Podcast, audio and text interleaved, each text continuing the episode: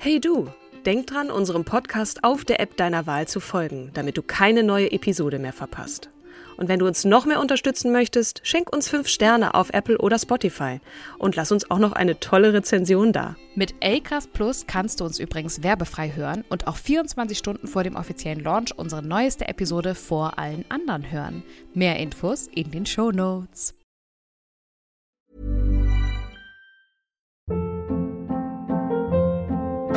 Hold up. What was that? Boring. No flavor. That was as bad as those leftovers you ate all week. Kiki Palmer here, and it's time to say hello to something fresh and guilt-free. Hello Fresh. Jazz up dinner with pecan-crusted chicken or garlic butter shrimp scampi. Now that's music to my mouth. Hello Fresh. Let's get this dinner party started. Discover all the delicious possibilities at hellofresh.com.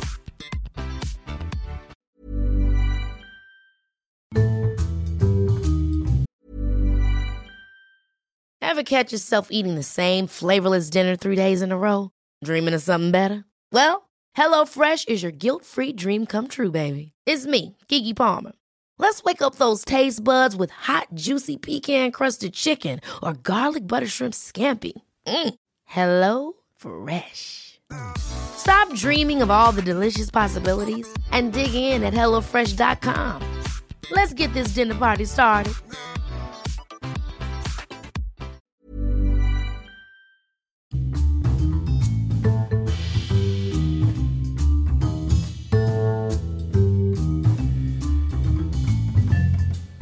Hallo und herzlich willkommen zu unserer Podcast-Reihe Starke Frauen von und mit Katrin Jakob. Und Kim Seidler. Ich fand, jetzt war ich Tagesschau. du warst sehr Tagesschau. Danke. Das ist, es ist schön, dass du das als Kompliment auffasst. Nein, wirklich, ich gucke auch immer gerne Tagesschau. Ich freue mich auch besonders heute ähm, aus zwei Gründen. Zum einen stelle ich dir und euch eine Knallerfrau vor. Zum anderen sitzen wir einander mal wieder gegenüber Juhu. und schauen uns in die Eugis. Und das finde ich ganz toll. Ja, es, ist, auch. es ist ja auch toll, dass man das von zu Hause aus machen kann. Aber Julian schlägt ja immer die Hände über dem Kopf zusammen, wenn er unsere Spuren dann bearbeiten muss, weil Wir zum Teil der Sound Im, Im Homeoffice haben wir wirklich alles gehabt. Ne? Wir haben auch teilweise ja. schon Kritiken gekriegt, weil das ja ausklang äh, klang wie ein Aquarium und un, unbrauchbar für die Ohren. Und äh, Halleluja, ganz viele technische ähm, Herausforderungen. Ja, ich verstehe das auch, dass das hörtechnisch nicht unbedingt ein Knallererlebnis ist, aber trotzdem ist es ja schön, dass wir es weitermachen können und dass wir uns mit, mit Frauen beschäftigen können. Und insofern bitten wir euch da draußen um Verständnis für die folgenden Folgen, die irgendwann noch kommen und vielleicht nicht so klingen wie jetzt. Aber So traumhaft schön. soweit zur Vorrede. Auch, auch nochmal der, mal Hinweis, den haben wir nämlich letztes Mal vergessen. Nee, Äh, haben wir nicht. Haben wir nicht? Nee, wir haben auf jeden Fall nochmal darauf hingewiesen, dass wir uns Stets bemühen. Genau. Okay. Alles klar, wir wollen Frauen sichtbar machen. Und das tust du mit? Chimamanda Ngozi Adichie. Adichie, Adichie, wie Trevor Noah in äh, seiner Show gesagt hat, als er sie willkommen hieß, ich sag Adichie äh, und hoffe, das damit richtig ausgesprochen zu haben. Ich muss sagen, ich bin wirklich verliebt. Also das ist eine Frau, ihr müsst euch bitte alle irgendeinen Talk von ihr angucken. Es gibt zwei großartige TED-Talk, ne? TED-Talks, aber es gibt auch diverse ähm, Show-Ausschnitte, wo sie zu Gast ist und einfach wunderbar erzählt. Sie hat eine ganz tolle Sprache, ein ganz tolles Englisch, tolle Ausstrahlung. Also wirklich eine, eine super Frau. Ähm, das schon mal, also charmant, smart, ähm, gut aussehend, alles auf einmal und äh, sie sagt dann dazu auch noch Dinge, die einem so richtig zu, zu Herzen gehen. So, jetzt habe ich schon die Ode am Anfang gesungen. Ja, Wahnsinn. Sie ist die erste Afrikanerin, das hatte ich, glaube ich, letztes Mal auch schon angekündigt, die wir in diesem Podcast vorstellen, was ich bemerkenswert finde, weil warum eigentlich? Das habe ich mich dann gefragt, aber vielleicht ist es auch keiner Erwähnung wert. Aber bevor wir loslegen, ähm, wollte ich dich mal fragen, was dir als erstes in den Sinn kommt, weil das schließt an auch an einige Sachen, die ich dann über sie erzähle, was dir einfällt, wenn du Afrika hörst. Ja, ein eigenständiger Kontinent, ziemlich warm und weit weg. Ich war noch nie da. Und Disneys König der Löwen, was ich eigentlich mir verkneifen wollte, aber ich bin halt platt. Ja, nein, aber ich glaube, das ist so, so ein bisschen, trifft es dann so die Sache auf den Kopf oder den Nagel auf den Kopf, wie man sagt. Es geht, also ich habe Steppe, große Tiere, ne, Safari, Mhm. aber auch nicht unbedingt immer Positives wie Bürgerkrieg, HIV, Hunger, Entwicklungshilfe. Ich habe immer das Gefühl, diesem Kontinent muss man helfen. Ähm, da gibt's auch also wenig, was ich jetzt so assoziiere mit Kultur, Kunst, stimmt. Literatur und so. viel und Kolonialisierung, viel Krieg. Kolonial, genau, Kolonial, Kolonialisierung, warm natürlich auch. Ich habe ich hab noch nichts getrunken. Du. Hey, warte mal, ich muss mal hier jetzt ein bisschen einen Schluck von meinem Bier nehmen hier. Mm. Ah. Und ja, das äh, trifft dann auch so ein bisschen das, was womit sie sich beschäftigt. Sie ist äh, stammt aus Nigeria, ist auch da, wohnt auch da nach wie vor, pendelt aber zwischen den Staaten, also USA und Nigeria hin und her. In den Staaten lebt ihr Mann noch. Ähm, was heißt noch? Also die sind sowohl in, in Lagos, in Nigeria zu Hause, als auch äh, in, äh, in der Nähe von Baltimore sind, sind die da irgendwo, haben die sich da ein tolles Haus ähm, gebaut. Und sie ist aber auch viel unterwegs, reist um die Welt, ähm, klärt auf über die Themen Feminismus, äh, Frau sein, auch Mutter sein mittlerweile. Sie hat eine Tochter, die ist mittlerweile vier Jahre alt. Sie selbst ist übrigens 42, geboren am 15. September 77 in Enugu, also in Nigeria, ist eine Stadt in Nigeria. Das trifft auf jeden Fall den, ja, so, so das, was man halt denkt über diesen, diesen Kontinent, der auch immer als Synonym für irgend, für, für alle Staaten Schwarzafrikas gesehen wird. Ne? Also ich war einmal in Afrika, in Südafrika, und da wurde mir dann auch vor Augen geführt, wie das so post-Apartheid-mäßig da nach wie vor ist, auch so viele Also Jahre immer noch danach. apartheidsmäßig, ne? Genau, also Trotzdem, dass es eigentlich schon ja. ewige Jahre her ist. Du Mhm. hast einfach, obwohl es da ja auch diese Quotenregelung gibt, so und so viele ähm, Schwarze müssen äh, oder da gibt's ja auch Colored People, ähm, Schwarze dann nochmal sozusagen unterschieden, da öffentliche Ämter bekleiden, äh, jobmäßig vertreten sind und so weiter. Aber du hast es einfach, du gehst in ein Restaurant, da ist der Manager ein Weißer und die, die hinten die Drecksarbeit machen, das sind die Schwarzen. So ist es da nach wie vor. Und ich schere das jetzt wirklich alles über einen Kamm. Ne? Ich hab, bin dann so die Touristenspots äh, abgefahren an der Garden Route und das ist natürlich auch mitnichten repräsentativ. Aber zurück zu Chimamanda.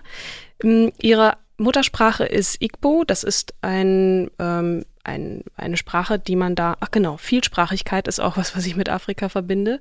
Aber sie, eine offizielle Sprache in, in Nigeria ist ja auch Englisch. Das heißt, ihr Englisch ist, ähm, also, ne, sie spricht mit leichtem Akzent, Amtssprache, genau. In Nigeria, okay. Mhm. Sie hat fünf Geschwister. Sie ist als fünftes von sechs Kindern, also ein sehr kinderreiches, kinderreiche Familie, äh, hineingeboren worden und wuchs auf in der Universitätsstadt Nsuka. Und ähm, der Vater war Mathematikprofessor, die Mutter Verwaltungsfachangestellte. Sie hat es dann als Administrator bezeichnet. Ich habe es jetzt mal so frei übersetzt.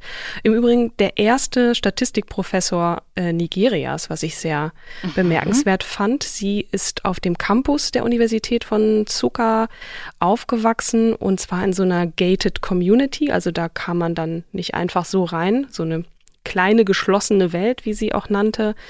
Und da hatte sie auch dann ähm, Zugriff zu den Bibliotheken und so. Also es war schon so eine so eine eigene, ja akademisch geprägte Welt. Sie ist aber auch sehr kirchlich erzogen worden, also katholisch erzogen worden.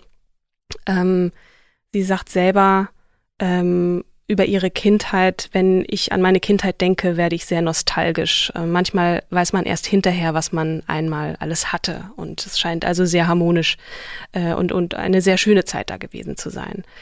Und äh, über sich selbst sagt sie auch, über das, das Kind, das sie war, ich war laut und habe meine Meinung gesagt. Das ist äh, vermutlich auch bis heute so geblieben. Ich bin mit Büchern aufgewachsen, was für mich sehr, sehr prägend war. Und ihre Eltern haben sie stets dabei unterstützt. Ich weiß nicht, wie viele Schwestern und wie viele Brüder sie hatte. Ähm, scheint aber gemischt gewesen zu sein, weil sie manchmal von Schwestern und Brüdern spricht. Aber ich glaube, das tut jetzt auch nicht zur Sache. So, es fing halt sehr früh an bei ihr mit mit Lesen. Sie war, ihre Mutter behauptet, sie war zwei, sie war aber eher so vier und hat dann ihrer Oma dann auch so einfache, die Analphabetin war, so einfache Wörter dann beigebracht, ähm, wie sie da mit ihr auf der Veranda sitzt und, und dann so anfängt zu buchstabieren. Katze, also Cat. Cool. Ähm, genau. Und Und was ich aber jetzt, das Interessante dabei, sie hat Bücher gelesen, vor allem westliche Kinderbücher. Ähm, als Kind habe ich Bücher über Menschen in England und Amerika gelesen, weil diese Bücher einfach zu bekommen waren. Mhm. Die Hochschule, an der mein Vater unterrichtet hat, war eine amerikanische Universität. Da war eine amerikanische Universität angegliedert.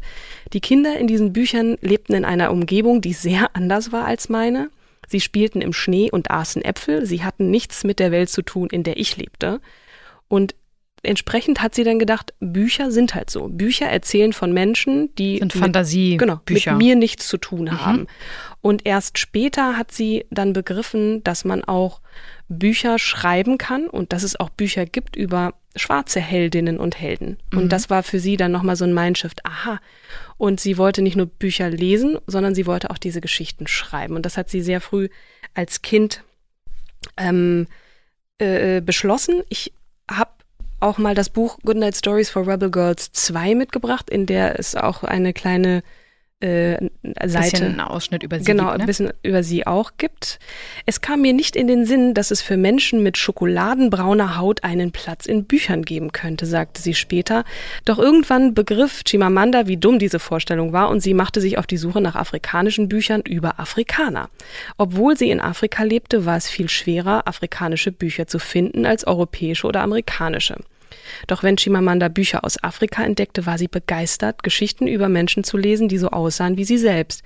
Es sollte viel mehr davon geben, dachte sie. Mhm. Und das hat sie dann auch in die Tat umgesetzt. Und sie ist da wirklich auch ein Star in Nigeria. Also wenn sie dann da ist, ne, wenn die Leute sie sehen, dass sie da im Restaurant sitzt, bezahlen ihre Rechnung, laden sie ein, kommen auf sie zu und sagen, es ist so toll, dass du auch unsere Welt beschreibst. So, ähm, und das erste Mal habe ich das Gefühl, ich werde dort repräsentiert in deinen Büchern. Und dann sagte sie, das macht sie irgendwie stolz, aber auch traurig gleichermaßen, dass es nach wie vor so ist, dass ähm, sie, sie lebt weiß, ja noch, ne? Wann ist ja. sie jetzt eigentlich geboren?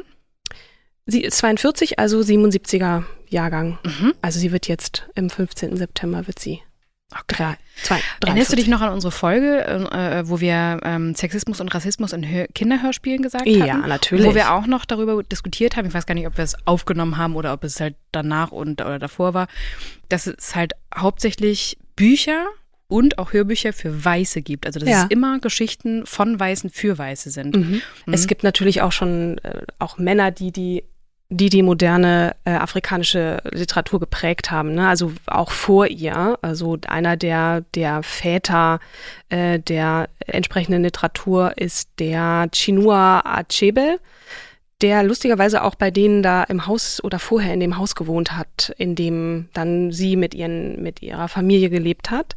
Gleichzeitig oder danach? Danach. Ah, okay. Genau. genau.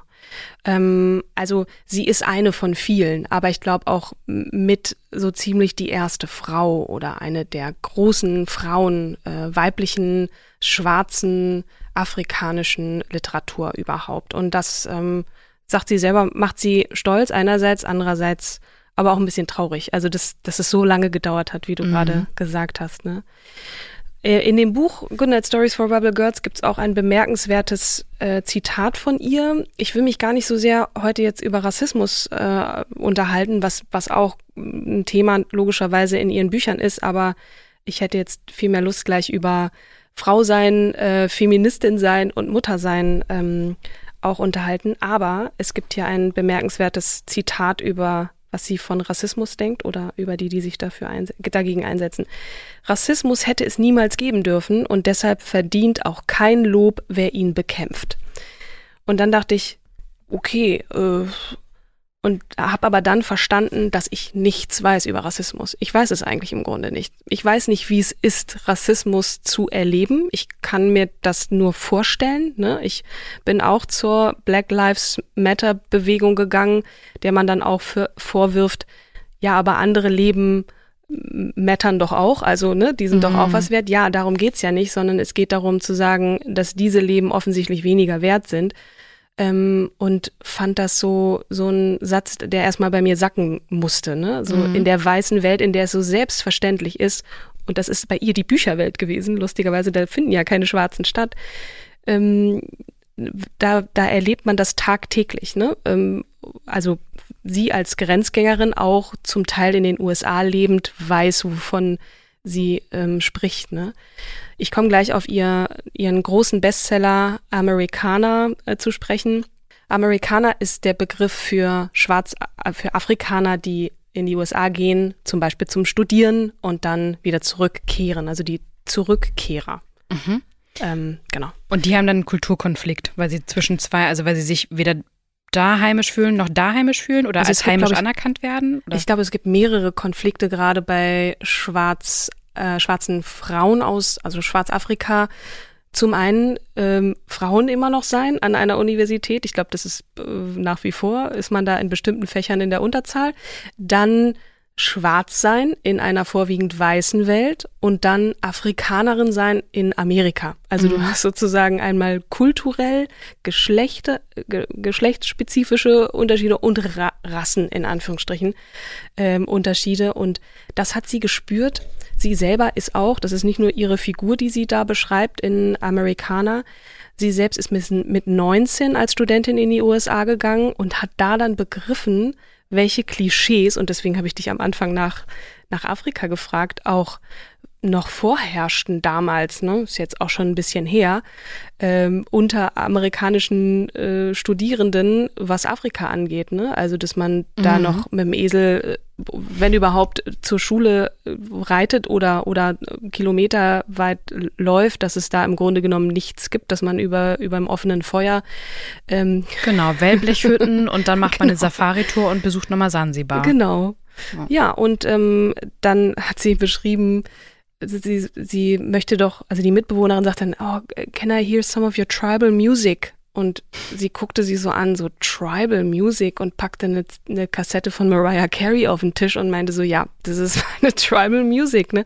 Also natürlich auch sehr, doch auch weiß geprägt, nicht nur durch die Bücher, sondern durch die Musik auch zum Teil. Aber jetzt zu ihrem Zitat, du hast es einmal so vorgelesen und bist da drüber hinweggehuscht. Mhm. Ähm, Rassismus. Ja, Rassismus bekämpfen. Also äh, die äh, Rassismus muss man nicht bekämpfen. Letzten Endes. Nee, das hat sie so nicht gesagt. Es verdient kein es Lob, wer so. Rassismus bekämpft. Ah. Also das heißt nicht immer, Mensch, du bist ja auch. Ich habe mich auch ganz toll gefühlt, als ich ähm, diesen dieses schwarze Bild auf, was heißt ganz toll gefühlt. Ich habe gedacht, ich möchte Solidarität zeigen und habe das schwarze äh, Bild gepostet mit Hashtag Black Lives Matter und mhm. Blackout Tuesday, bekam sofort eine Nachricht, nimm das Black Lives Matter bitte raus, weil ähm, dann sieht man überall nur noch, wenn man nach dem Hashtag sucht, nur noch schwarze Bilder und wird nicht aufgeklärt oder dazu angehalten, ja. sich ah. mehr zu Wort zu melden. Mhm. Habe ich dann gemacht und dann haben sich alle möglichen Leute echauffiert, dass es doch immer einfach sei, mal so ein schwarzes Bild zu posten äh, und im Grunde genommen dann Gar nichts, nichts weiter zu wissen, zu, zu wissen und zu machen. Und genau, ich habe jetzt auch kein Lob. Doch, es haben mir natürlich ein paar Leute ein Herz darunter gedrückt und dann dachte ich, ach guck, schön. Hat mal jemand gesehen, wie tolerant und toll ich bin. Aber ja, das, das führt jetzt, glaube ich, zu weit. Ich glaube, wir, wir können okay, jetzt über aber jetzt verstehe ich das, das Zitat nochmal. Genau. Nee, okay. Mhm. mhm. Ich könnte jetzt noch ein bisschen mehr eingehen auf den Werdegang. Sie hat auf jeden Fall ähm, so ziemlich viele Boxen getickt bei sehr schlau werden, so. Ähm, hat äh, Kommunikationswissenschaften und Politikwissenschaften mit Summa Cum Laude Allah. abgeschlossen, war in Princeton ähm, und äh, ja, hat auch diverse ähm, Ehren äh, Doktorwürden erhalten und so und Auszeichnungen. Wer sich das alles gerne zu Gemüte führen möchte, der kann auf den Wikipedia-Eintrag, der nicht besonders lang ist, es wird auch noch ein bisschen erzählt über ihre, ihre Ehe und, und über die, die Gleichberechtigung in, in der Aufteilung der Erziehung der Tochter. Mhm. Ähm, das, da könnte ich jetzt noch mehr zu sagen. Ist, ist auf jeden Fall klar, dass, dass sie ähm, so das Gefühl hat, ich bin natürlich eine Frau und deswegen möchte ich auch darauf hinweisen, dass es nach wie vor schreiende Ungerechtigkeiten gibt, aber sie würde sich auch eher als äh, freiliebendes Individuum verstehen und auch ähm, da nicht so dieses klassische, was man häufig mit Feminismus in Verbindung bringt, so Anti-Männer, Keule schwingen und so, sondern etwas dialogisches und einladendes. Also paritätisch, paritätisch ja, wächst genau. das Kind auf. Weiß man was über ihre? Eher bei ihm, weil sie ist sehr viel unterwegs und mhm. sie sagt dann auch immer, das schlechte Gewissen begleitet sie schon. Ne? Mhm. Einerseits, andererseits ist sie nicht nur Mutter, sondern eben auch hat einen Beruf und diesen Wunsch, ja. auch kreativ zu sein und zu schreiben und unterwegs zu sein und den Leuten ähm, davon zu erzählen, von ihren Erfahrungen und Leute zu treffen. Und sie liebt halt andere Kulturen und will verstehen lernen. Ähm, andererseits äh, ne, ist es natürlich auch blöd, wenn man Aber eine ist Tochter sie, hat. Ist sie zu Hause so auch aufgewachsen? Also weißt du, das geht ein bisschen weit, aber weißt du eigentlich, wie ähm, die Erziehungsmethode in Nigeria ist? Also ist es halt immer Papa, Mama oder ist mhm. es eher Kommune oder ist es eher wächst bei Oma auf oder es gibt zwei ähm, aus der Familie, die sich halt um die Kinder kümmern oder drei oder werden alle Kinder irgendwie rumgereicht oder also, also sie sagt selber, es ist in Nigeria einfacher, ähm, Mutter zu sein und nicht nur komplett sich um das Kind zu kümmern, weil alle anderen irgendwie auch mithelfen. Da ist der familiäre Zusammenhalt viel eher gegeben als in der etwas individualistisch geprägteren westlichen Welt. Mhm. Ähm, wie sie jetzt aufgewachsen ist, ich kann nur darauf schließen, dass man ihr ermöglicht hat, einfach ein Kind zu sein und nicht sofort in diese Du bist übrigens ein Mädchenecke gedrängt zu werden. Ich glaube, gerade dann fällt es einem auf, wenn man mal sich so die Gesellschaft anguckt, dass das auch in der nigerianischen Gesellschaft nach wie vor so ist, die Frauen sind dafür zuständig, die Fürsorge zu übernehmen. Es ist das größte Ziel im Leben einer Frau, verheiratet zu sein und sich als Wife zu definieren, als Ehefrau dann so das, das höchste Gut ähm, zu definieren, das äh, äh, ja ist auch in der nigerianischen Gesellschaft noch vordergründig, um deine Frage zu beantworten. Mhm. Sie selbst ist da anders aufgewachsen.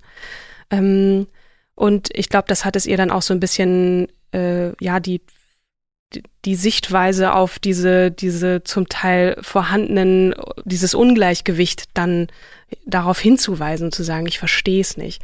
Ähm, jetzt komme ich doch zu dem, zu dem Vortrag, den sie gehalten hat, ha, nämlich der heißt. Ähm, wann, war, wann hat sie den Vortrag gehalten? 2013, das war so auch ihr, ihr Durchbruch. We should all be feminists.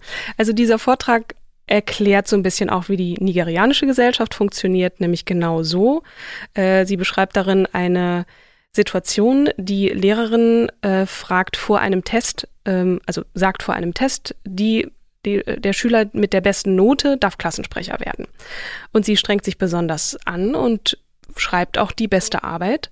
Aber der Klassensprecher wird dann ein Junge mit zweitbestem Ergebnis ähm, und die Lehrerin hatte vergessen, vorher zu sagen, dass äh, eben nur ein Junge dieses Amt haben könnte. Oh. Das war für sie selbstverständlich gewesen. Und Shimamanda war so, äh, ich verstehe es nicht. Warum? Erklären Sie mir das bitte. Wird dann nicht weiter aufgeklärt, aber das sind dann halt so Selbstverständlichkeiten. Ach so, ja, nee. Oder sie, sie gibt einem Taxifahrer, sie ist mit ihrem Bruder unterwegs und gibt dann einem Taxifahrer auch Trinkgeld also sie hat das Geld in der Hand und der Taxifahrer wendet sich an ihren Bruder und sagt, Thank you, Sir. Mhm. Weil klar ist, logischerweise das Geld, was die Frau hat, muss, muss vom, vom, Mann, Mann kommen. kommen. Mhm. Ähm, das waren dann so, so Dinge, der, der Vortrag ist sehr, sehr lustig. Also ich finde auch, das ist eine große Stärke von ihr bei aller Tragik, die sich dann so manchmal aufzeigt und man so denkt, so Gott, was habt ihr so alles erlebt ähm, oder was hast du so alles erlebt? ist irgendwie auch traurig, aber sie beschreibt das sehr, sehr lustig und mhm. ähm, ist eine große Stärke von ihr. Und wie sie zur Feministin wurde, das hat, das ist auch super beschrieben. Also bitte unbedingt diesen TED Talk euch angucken. We should all be feminists. Ähm, wie sie lernte sozusagen, was Feminismus war. Irgendwann hat sie sich mit ihrem besten Freund gestritten und der sagt dann so, als sie sagte, das ist unfair und so nur weil ich ein Mädchen bin und dann dann blubbert er so vor sie äh, ne, hin, du bist ja eine Feministin. Und dann in dem Moment wusste sie, das ist kein gutes Wort. Das ist Ganz, so, wie ja, er es sagte. Auch, auch, äh, auch bei uns ist das immer noch ja. äh, so, so verbrämt, ne? dass ja. man halt sagt, äh, oh, du bist eine Feministin. Das klingt so wie Synonym für Alice Schwarzer. Du bist ein Anti, also Anti-Männer. Das ist es ja gar nicht. Genau, das äh, ist es nicht, aber ist auch immer die Frage, wie man, wie man äh, das für sich dann auch definiert und wer Repräsentantinnen sind von, von Feminismus und mhm. Repräsentanten. Ähm, also sie hat gemerkt, das ist ein Schimpfwort, das ist irgendwie, und dann hat man ihr später erklärt oder sie hat dann begriffen, aha, das sind Frauen, die keinen Mann abkriegen. Und dann, äh, die sind immer, die sind immer schlecht gelaunt. Das sind auf jeden Fall schlechte, schlecht gelaunte Frauen. Und dann hat sie gedacht, sie muss sich jetzt nennen Happy Feminist. Ne? Also das nochmal dazu zu sagen. Und Feminist sein oder Feministin sein in, ist sehr, sehr unafrikanisch. Das hat man ihr dann vorgeworfen. Und dann hat sie beschlossen, okay, I'm a happy African feminist.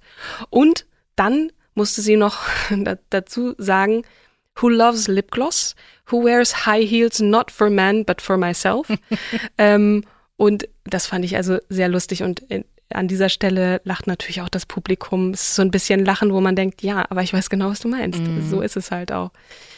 Ja, aus diesem Talk gibt es auch eine Zeile, die ähm, da heißt, äh, auf Deutsch jetzt übersetzt, Feminist sein bedeutet eine Person, die an die politische, soziale und wirtschaftliche Gleichheit der Geschlechter glaubt, also Männer mit einschließt und diese, dieses Zitat oder dieser, diese Zeile hat Beyoncé in einem Lied ähm, aufgegriffen, in dem Track Flawless nämlich. Mhm.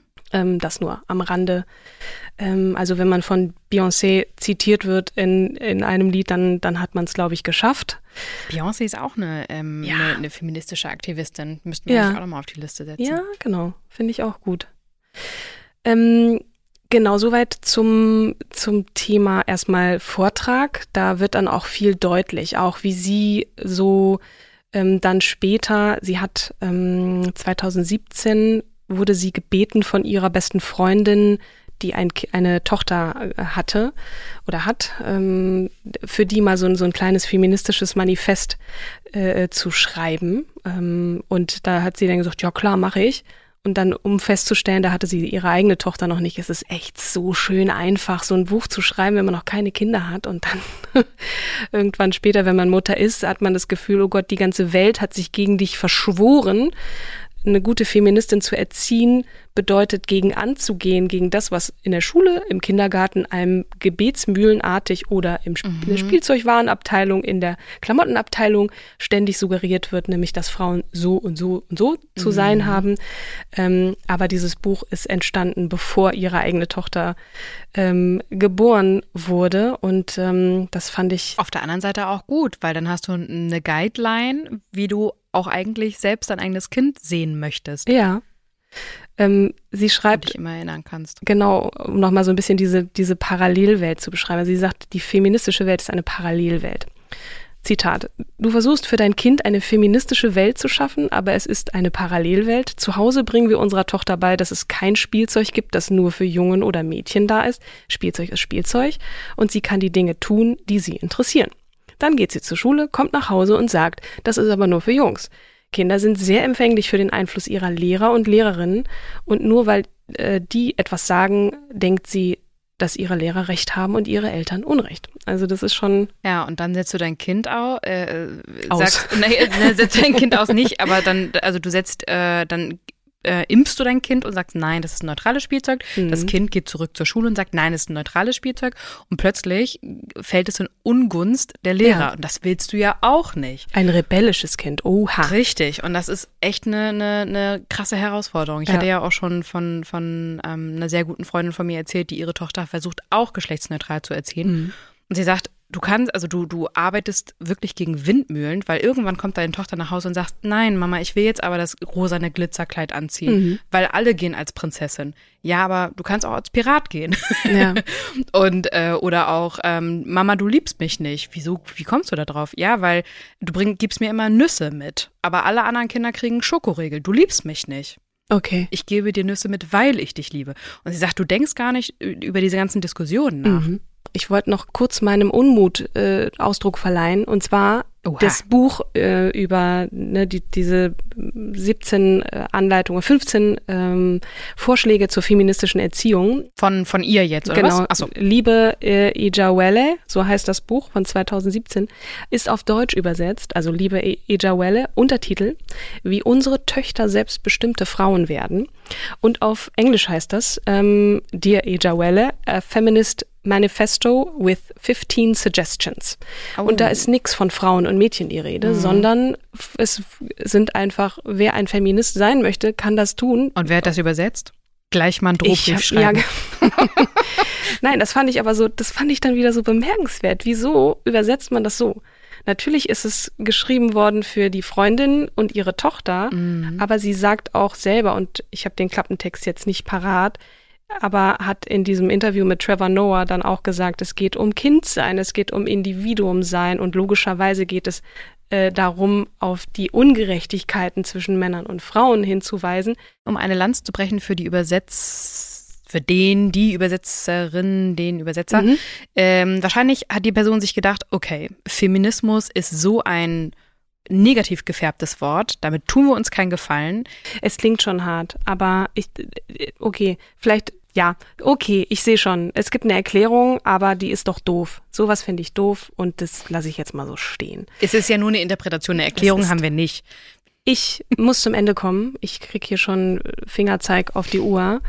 Nochmal abschließend zu den Haaren. Ähm, der Grund, warum ich Haare anspreche, ist, weil das sehr, sehr stark und so beschreibt sie das auch ähm, Teil der schwarzen Identität zumal von Frauen ist. Äh, und sie hat in einem eigentlich besonders von Frauen, ne? Ja, das stimmt. Äh, aber gerade bei, wie, wie man sich die Haare zurecht macht, das ist ein, das ist, schwarzes Haar ist einfach anders. Ne? Es geht natürlich auch für Männer genauso wie für Frauen, wie du das behandelst, wie du es flechtest und, und, und frisierst. Das es ist, ist ja von der Grundstruktur erstmal kraus. Und ja. eigentlich hast du einen schönen, ja, aber eigentlich hast du ja einen wahnsinnig schönen Afro. Und dadurch, dass Frauen dann aber so anders aussehen als eine weiße Frau, die ja meistens glatte Haare haben oder leicht gewellt oder dann halt eine Dauerwelle drin haben, das ist das Maximum an Krause, was eine, mhm. eine weiße Frau drin hat. So, und dann fangen sie halt an, Haare zu glätten und ähm, zwei Stunden morgens sich fertig zu machen.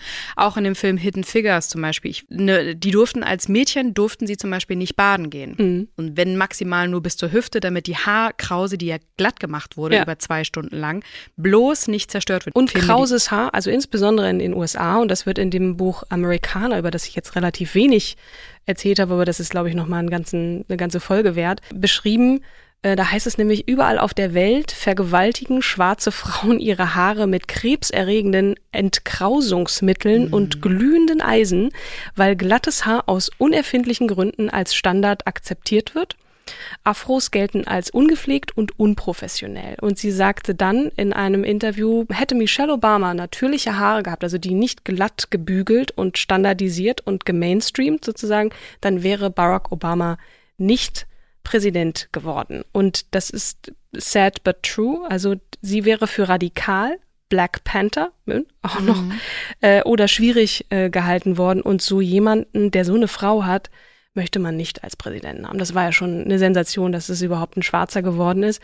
Aber das fand ich auch nochmal wirklich, das, das mhm. ja, trifft's auf den Punkt. Ich könnte jetzt noch stundenlang über diese Frau reden, auch über ihr Werk. Und ähm, wie gesagt, Amerikaner ist ein bisschen zu kurz gekommen hier, aber ich glaube, es wurde deutlich, wie sehr ich die Frau verehre, die so charismatisch ist und auch, sie wird dann so beschrieben als wahnsinnig warmherzig und, und und liebenswert, aber auch so smart und klug und wie auch Frauen sich ihr gegenüber verhalten, diese Bewunderung, diese, diese Blicke, ja, ihr müsst einfach mal euch ein Video von ihr angucken, dann wisst ihr, glaube ich, was, was diesen Zauber ausmacht und äh, Super. Punkt. Das ja, und halt auch sich äh, auf der, der Ebene drüber einsetzen für die Gesellschaft und. Genau. Aus ihrer eigenen Geschichte heraus natürlich auch, ne? Aber den Mund aufzumachen, wie sie sagte, so. Ich war laut und habe meine Meinung gesagt und das ist bis heute mhm. so geblieben. Sie macht das auf eine sehr charmante, laute Art und Weise, aber ja, wirklich cool. ganz tolle Frau. Weißt du schon, wen du das nächste Mal vorstellen möchtest? Nein. Nein? ich weiß es tatsächlich noch nicht. Alles klar. Meine Liebe. Ja, ich entlasse dich jetzt erstmal in den Urlaub. Ja, ich freue mich. ich ähm, auch. Genau, und dann würde ich sagen, danke fürs Zuhören und bis zum nächsten Mal. Bis zum nächsten Mal. Tschüss. Tschüss.